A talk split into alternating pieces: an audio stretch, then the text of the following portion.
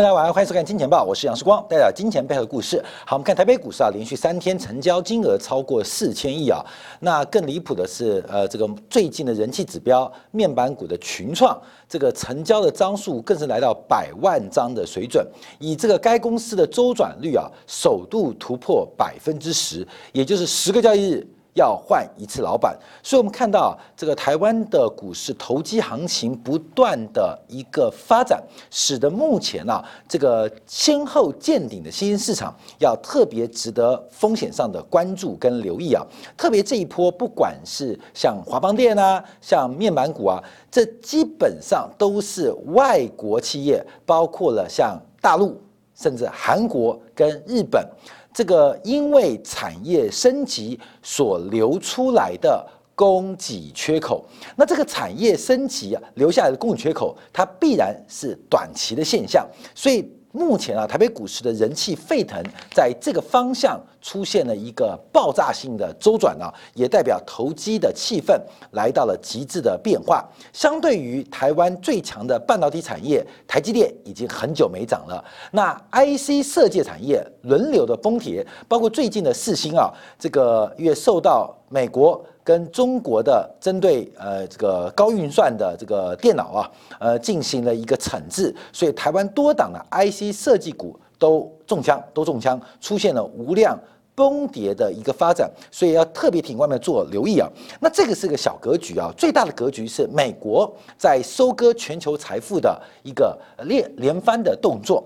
昨天我们看到这个美国最为鸽派啊，最最鸽派的。这个美联储的地方官员，也就是圣路易斯联邦分行的主席布拉德，做出了一个很奇怪的讯号。这是美国最最鸽派，就基本上啊，鸽派的意思就是非常能够容忍通货膨胀，而对于货币政策或利率的这个调高或紧缩，是持占有一个非常反对的立场。最最鸽派的美联储官员在昨天首度谈论了 Q E 退场的。一个重要的里程碑，就是 Q E 到底什么时候退场？过去我们看到了 A I T 平均通胀目标，等待美国通胀持续维持百分之二以上，这是鲍威尔的一个说法。那除了这个指标之外呢？因为超过百分之二多少才要准备升息，才要结束 Q E？那这个是一个哲学问题，它并不是一个科学问题。那现在要丢出科学指标跟市场做沟通，也就是昨天布拉德提到，当美国对于新冠疫情的疫苗接种率来到了百分之七十五。甚至来到百分之八十的时候，就是开始讨论缩减 QE 跟缩表的时间。好，我们看到这是美国联储的官员，美联储官员啊，首度针对 QQE 的退场机制丢出了一个时间表，而这个时间表非常具体啊，并不是用通货膨胀或美国经济成长率来作为一个依托，而是用新冠疫情的疫苗注射率。啊，接种率来作为一个重要的指标，所以从这边做观察，我们看到这个极为鸽派的布拉德也提到了，当目前这个通货膨胀在今年大部分时间充满了不确定性，他认为其中一部分要流向通胀预期，他认为通胀可能会比过去几年高，可是希望有一部分是能流向。通胀预期，这就是我们二月份不断跟大家提到的一个呃这个节目啊，在经典部分花很多时间讲到了人工通胀啊，人工通胀跟整个美国的债券发行密切相关，所以等一下我们就要从美国前财长桑莫斯的一个暗号，还有美国昨天公布最新上半年度的财政收入跟支出，我们看到非常明显。美国所有的企业会被美国国家的债务利息支出给压垮。好，这是后面我要做讨论的。我们先讨论啊，这个圣路易斯分行布拉德的一个暗示啊。那他提到百分之七十五到百分之八十的接种率，那会是什么样的时间？好，这是个科学指标，因为接种率啊，这个公共卫生啊是能够用量化做计算。按照目前的计算，美国要达到百分之七十五的接种率，基本上六月底就会完成。六月底，美国的新冠疫情的接种率、疫苗的注射率就可以完成百分之七十五。那假如假如按照彭博社的计算，这个时间点会落在八月九号啊。关于这个公共卫生呢，有公共卫生的模型啊，包括我们看到疫情的扩散啊，包括死亡率啊、新增病例，其实都是有可以做预测的，可以做预测。预测之后能不能改变，就是看人为或自然环境的一个变化。但目前。打疫苗这件事情是完全可预测，因为这是安排好的这个人为的一个政策。所以第一个啊，从目前的进口速度其实很快，六月底就可以达到百分之七十五的数据。彭博社的观察是在八月九号，也就是六月底到八月份，美国就有可能开始针对 Q 一如何还有何时退场来进行。讨论，那这就是布拉德特别提到的一个重要指标，因为 Q E 的退场，我们一直没有一个科学的时间点跟标准。A T 平均通胀目标这数字真的非常通胀，因为平均通胀目标那多久的平均啊？多久的平均？这是一个很重要的一个哲学问题啊。可是布拉德的讲法就很特别。好，关于我们看布拉德啊，这是美国联邦公开市场委员会啊，这货币市场公开委员会，我们观察一下。布拉德在什么位置啊？布拉德作为圣路易斯分行的总裁，他是一个非常非常鸽派的分行主席，在去年跟今年都没有投票权，可是，在明年将具有一个关键的利率决策的投票权。而他在这个时候讲话，这是很特别的一个讯号跟暗示。为什么由鸽派的分行主席代表？美联储做出这样的一个发言跟变化，我们就要来观察到底美国在想什么。所有问题都是政治问题。我们常常讲啊，军事是政治的延伸，那金融市场何尝不是？金融市场何尝不是政治的衍生？所以在今天经典部分，我们要聊一聊中国公布最新三月份的社会融资。跟新增信贷，今天公布之后，我们看大陆股市弹是完全弹不起来，基本上呈现开高走低。大陆的快速紧信用跟相对的货币中性，使得中国的资产价格面临非常大的上行压力啊，面临非常大的压力。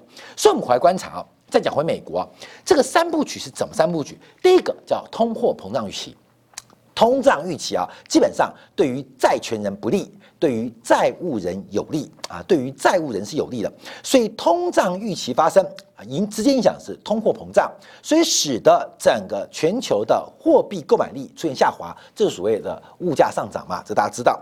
通胀预期要走多久，通货膨胀要玩多久，那就要回到一个原点，那全球最重要的商品就是原油，原油价格还能不能上涨？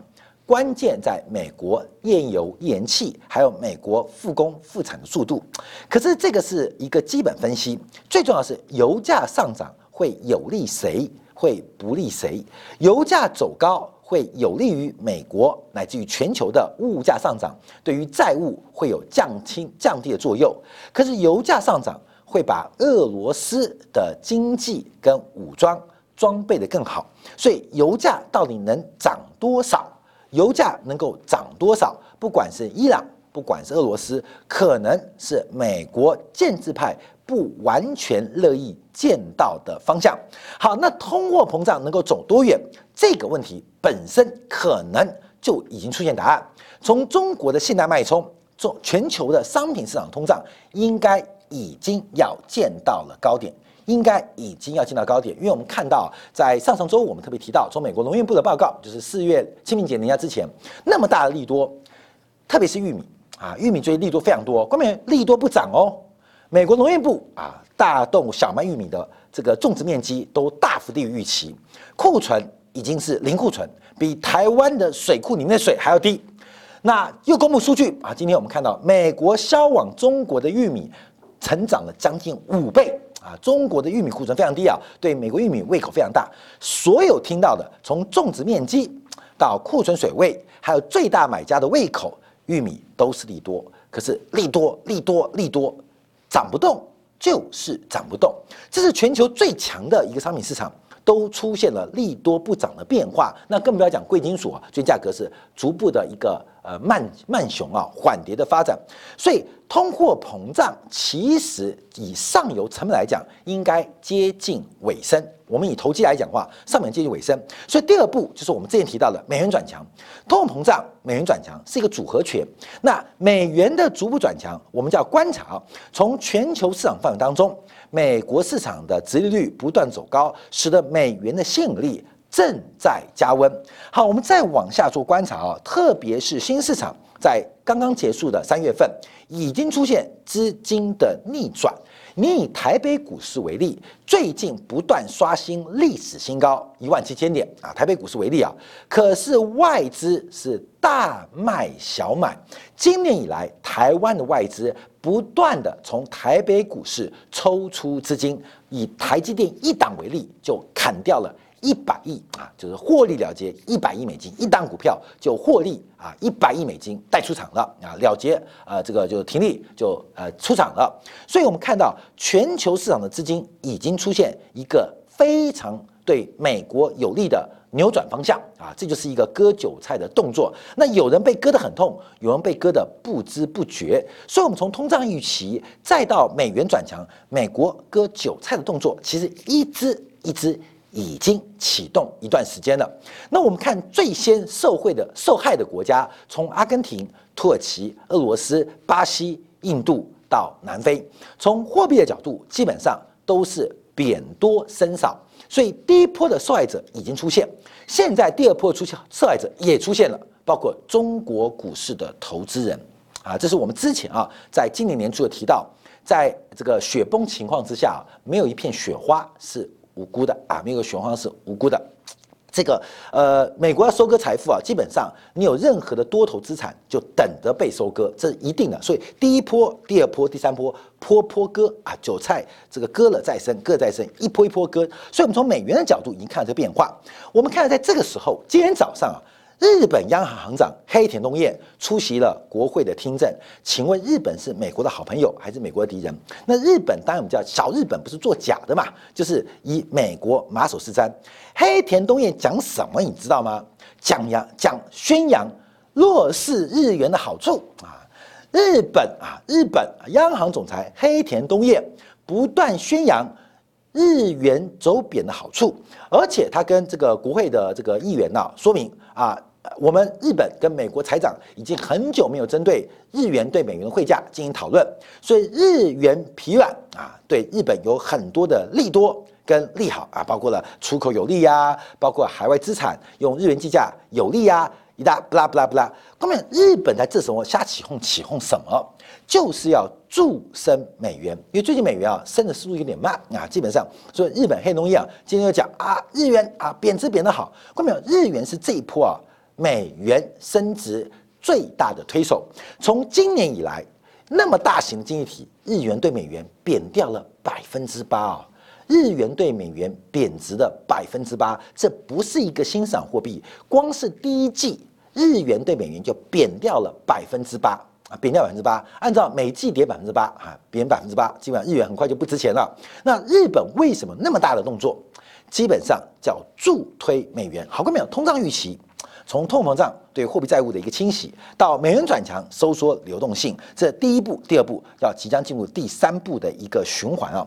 我们第三步的观察就是美国财政部长桑莫斯接受英国金融时报访问，政府的财政预期过头了，可能导致全球性的灾难后果。好，各位朋友，第三步就是全球追税。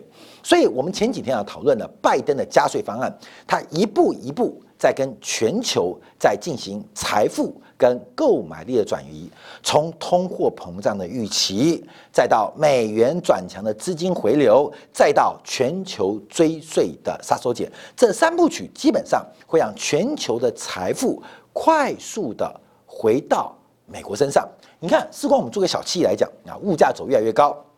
这个我们的收入啊，就基本上很稳定，所以相对于物价，我们收入就变成购买力越来越少了。第二个，我们是这个呃，大家在 YT 看嘛，我们主要收入啊是用呃 Google 给我们的，美元转强，台币走贬，那我们的课程大部分在台湾或是在大陆啊，基本上那我们的收入受到美元转强，基本上也受到损失。那第三个，全球追税，最近啊，YouTube 啊，Google 要跟全球的海外的媒体的创作者来进行一个加税的动作，说过没有，其实都在发生呢。这三个事情，不要讲说你哎，也不要讲说是别人了，包括视光自己就感受到目前这个经营的压力，这个跟流量跟呃我们今天感没关系，光是美国三部曲基本上就要从我们身上剥三次毛。拔三次皮啊，剥三次皮，拔三次毛。那沙漠斯讲什么？就他举了个例子，就是水太多，浴缸太小。好，沙漠斯讲什么？他认为啊，沙漠斯以前是民主党的啊，这个一点九兆的呃一点九兆美元的财政大礼包啊，是非常非常的巨大。那才刚落地，又马不停蹄的推荐基建计划。啊，对于呃这个刺激来讲啊，参谋认为这是四十年来最不负责任的，可能会导致灾难性的后果，包括了市场的稳定，包括政策规模方向问题，还有美联储锦上添花啊，加油添醋，火上浇油。好，为什么他会这样讲？外面我们马上看一下，这是美国联邦政府啊昨天公布最新的赤字，三月份美国的政府收入是两千六百八十亿美元。美国三月份的联邦政府支出是九千两百七十二亿美元。光敏听的数字啊，支出是收入的三倍有多，导致三月份美国联邦赤字高达了六千五百九十六亿美金。美国一个月的预算赤字就高达了六千五百九十六亿美金，而且高出市场预期。所以，我们从整个斜率观察，光没有这个美国联邦政府的支出，光明月这个数字啊。纵向作用不同，我们看到美国联邦政府支出的一个大幅的扩张，会对于未来留下什么样的负债还是资产？再从年度做比较，在去年度的时刻，我们看到美国联邦政府支出受到新冠疫情的爆发大举扩张，可是今年受到了社会救济的第二波，还有基建计划的前景，使得美国的赤字是不断的。在做扩大，不断的扩大。好，那我们看美国人钱花哪里去啊？这是从三月份做观察，从整个三月份做掌握，因为美国的这个收入啊只有两千多亿，支出有九千多亿，主要就是拜登的新冠纾困计划支出了四千五百三十亿美金。假如把拜登这一次性的支出给拿掉，其实还是看到美国政府的支出已经不具有可持续性。好，一个月不准了，我们看到。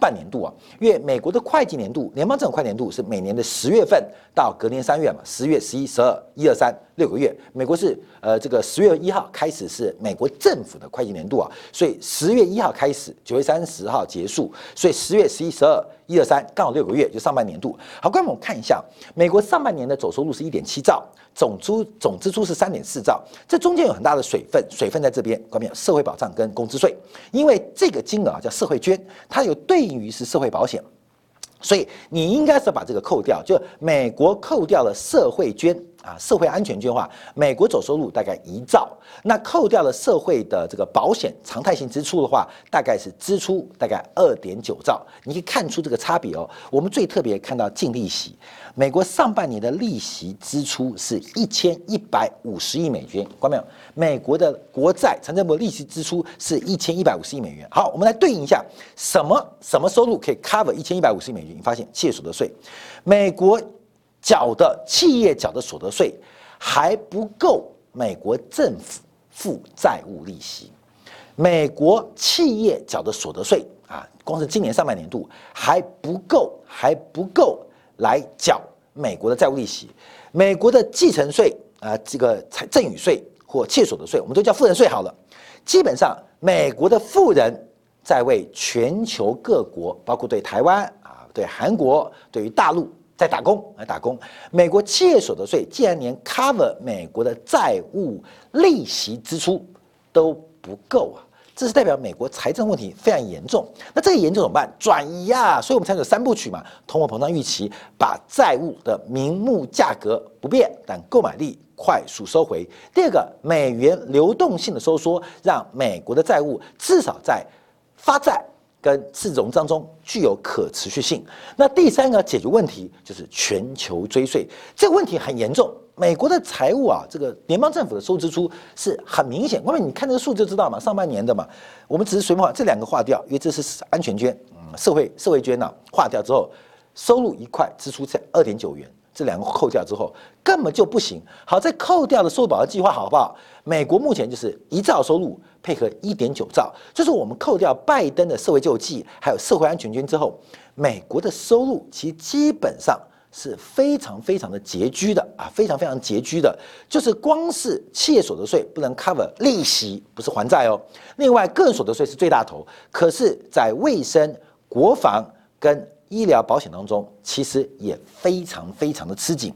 好，那我们再往下观察。事实上啊，在三月份，为什么美国国债市场到四月份，哎，最近开始和缓了嘛？这国债从零点九、零点九二一路拉到一点七七，最近几天开始和缓。关键为什么？因为四月份美国国债的发行量来到上半年的几乎是最低点。也就是目前美国国债利率攀升的速度，这直利率哦，并不是名目利率哦。国债的利息是跟名目利率走的，直利率是讲投资人的要求报酬，根本要分开来哦。所以说，哎呀，利率走高，后面你会觉得听了，哎，说利率走高，怎么会是美国想要的呢？因为利率走高，美国国债利息支出不会增加吗？那是存量问题，为什么？因为美国人要付给你的利息是票面利率，而现在我们看到直利率从零点九二拉到一点七七，那是市场的直利率要求报酬率，这两个数字基本上高度有关，但从存量来讲毫不相关。所以美国政府面对的是名目利率，市场投资人要求的是直利率，这是两件事情啊。好，所以我们要特特别去观察，但利率走高。是怎么算出来的？债券价格走低，按照第一季美国第一季债券价格下滑的速度，我们回来看哦，看到没有？我们讲扣掉了这个，我们扣掉这个收入保障一次性的扣掉，涂掉，涂掉，涂掉，扣掉了社会安全间的支出跟收入，我们这样这样来算啊。美国收入大概一兆啊，支出大概是一点九兆左右啊，支出在一点九兆，差九千亿，看到没有？九千亿怎么来？在美国。我们看到的赤字是台面上的账，台面下啊，就是拜登把办公室拉开来啊，这办公室是昨天晚上叶伦给他留的一封情书，拆开来，我们到底赤字有没有赤字？看没有？没有赤字，二十八兆的联邦债务，光是第一季，第一季就跌够了啊，就跌够了。所以美国政府操作通胀预期，导致美国债券价格大跌，基本上这个收入。没有人算啊，这个收入没有人算，因为这个收入啊，基本上，呃，投资人假如一个一对 d u t i o n 来做计算的话，是直接亏损嘛。我买债券要赔钱嘛，大家知道最近债券跌很凶嘛，债券赔钱。可是这个债券赔钱拉长啊，就是用积分做观察，是一个购买力下滑的象征。所以美国第一季光是操作通胀预期，其实已经把赤字给补填平喽。看到没有？从经济学角度，美国政府第一季它不仅没有赤字，而且是盈余的。为什么？因为美国操作通胀预期，所以财政部的账啊，基本上是赤字一点七兆的。但把美国政府的总账算来，加上债务价格的下跌、利率走高，美国政府第一季透过金融的操作，通过通胀预期的发生，基本上不仅没有赤字，还是盈余的。怎么会这样？原因就是割韭菜的动作。好，那我们就要观察，那美国现在到上半年为止，它的发行的动作，因为美国一个是到期的债务啊，后面到期的债务在这边啊，到期的在这边，这是发行的债务啊。那基本上我们刚刚提到，美国目前啊，从财政部的账面啊，是利息都还不够啊，基本上也不可能还债啊。还债不是财政手段，还债是金融手段。关门，你懂意思了吗？你有看过台积电还过钱吗？台积电很赚钱哦，可台积电有还过钱吗？关美，你去看哦，台湾现金自由现金流量最大的台积电，请问他有还过钱吗？连台积电都懂得不还钱哦，台积电不仅不还钱，还发债。所以有钱的公司还债是一个会计部门或财务部门做的事情。顶层的逻辑是用金融市场的方法，用金融方法来解决债问题。你看到郭台铭的账上快一兆的现金，郭台铭为什么不还钱？没有人拿自己的现金流去偿债的。成功的企业家、国家体系不会拿现金流去还债，而怎么还债？刚刚提到了债券第一季的崩盘，美国财政部说我赤字一点七兆，可是，在白宫的椭圆办公室底下有一部账啊，这个。台面下的账啊，我们赚钱了啊，基本上你看这个中国人赔多了啊，这个美元你看美元虽然升值，可国债大跌啊，日本又赔多了，谢谢日本啊，缴了大概几十亿啊美元的这个呃这个纳贡啊，中国啊基本上也躲不掉，也缴了一两百亿美金的购买力给美国，全世界所有人只要以呃国家只要以美元为基础发行的，基本上都缴了税，第一季莫名的抽税哦，叫通胀税，通胀税有很多的方法。那加上美元转强的铸币税，两个税磕在无形之中，所以每个人在自然价格不断走高当中很嗨很嗨，可是能嗨嗨多久？其实已经像蚂蟥一样慢慢抽血。好，我们看到五月六月啊，美国受到这个发行量的需求啊，最近因为第二季啊，基本上财政部还有现金可以花啊，可是从第二季的末端跟第三季开始，美国的国债啊，这财政部单局哦，它发债动作会逐步。加大发展动逐步加大。那为了应付叶伦这个小丫头，美元一定要创造一个让叶伦能够有米下饭的机会。所以从通胀预期到美元收缩到全球追税这三部曲，已经开始跟所有投资人把一个割韭菜的刀架在你的脖子之上，分享给大家。好，感谢大家收看，明天同一时间晚上八点，杨世光在《见报》与您再会。